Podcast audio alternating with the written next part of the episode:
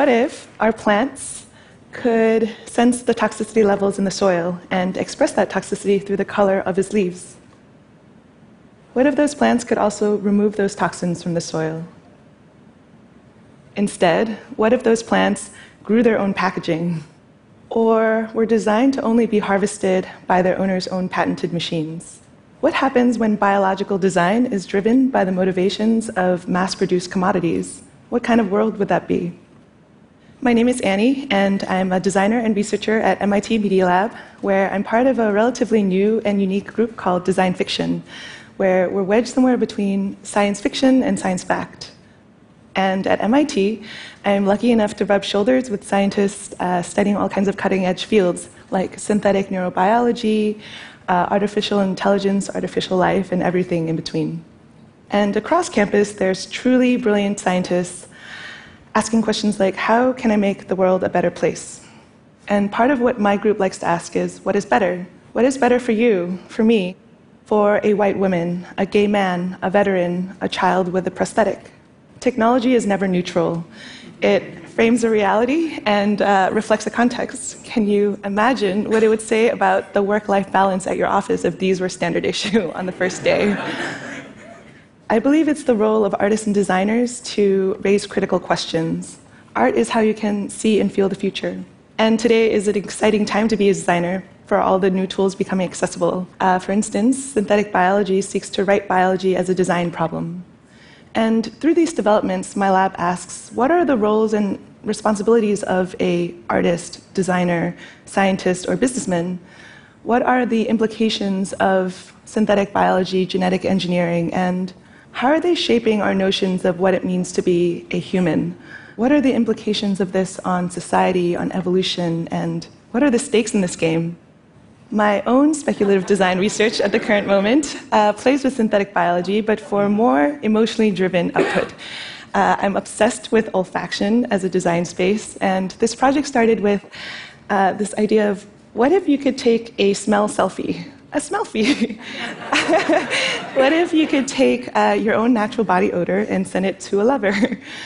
Funny enough, I found that this was a 19th century Austrian tradition where couples in courtship would keep a slice of apple crammed under their armpit during dances, and at the end of the evening, the girl would give the guy she most fancied her used fruit, and if he, the feeling was mutual, he would wolf down that stinky apple.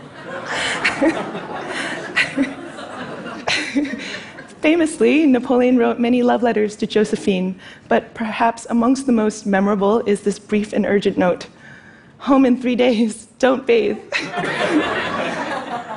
Both Napoleon and Josephine adored violets. Um, Josephine wore violet scented perfume, carried violets on their wedding day, and Napoleon sent her a bouquet of violets every year on their anniversary. When Josephine passed away, he planted violets at her grave, and just before his exile, he went back to that tomb site picked some of those flowers, entombed them in a locket, and wore them until the day he died. And I found this so moving.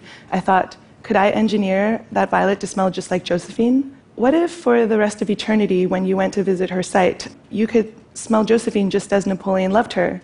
Could we engineer new ways of mourning, new rituals for remembering?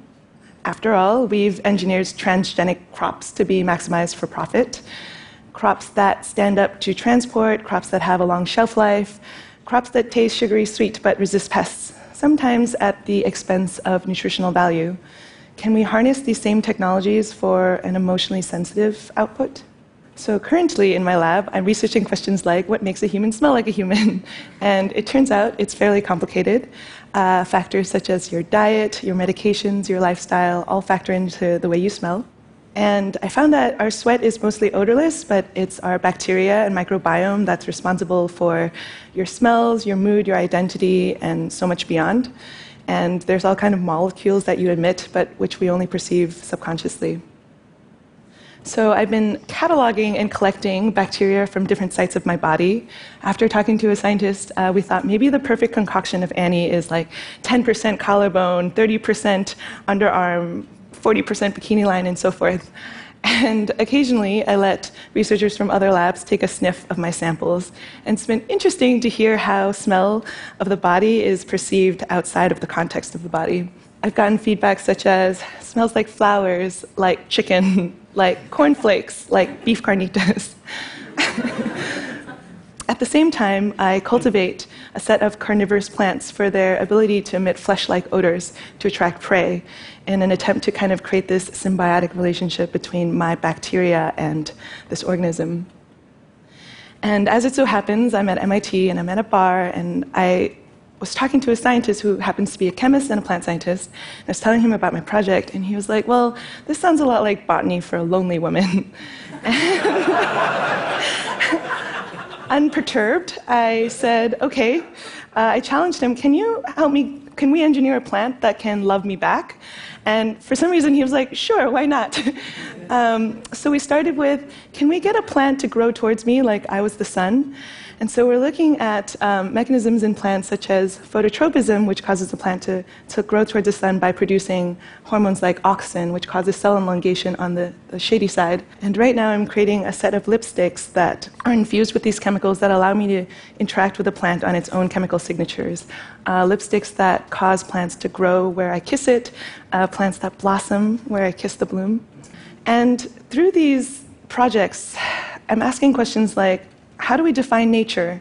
How do we define nature when we can re engineer its properties? And when should we do it? Should we do it for profit, for utility? Uh, can we do it for emotional ends? Can biotechnology be used to create work as moving as music? What are the thresholds between science and its ability to shape our emotional landscape?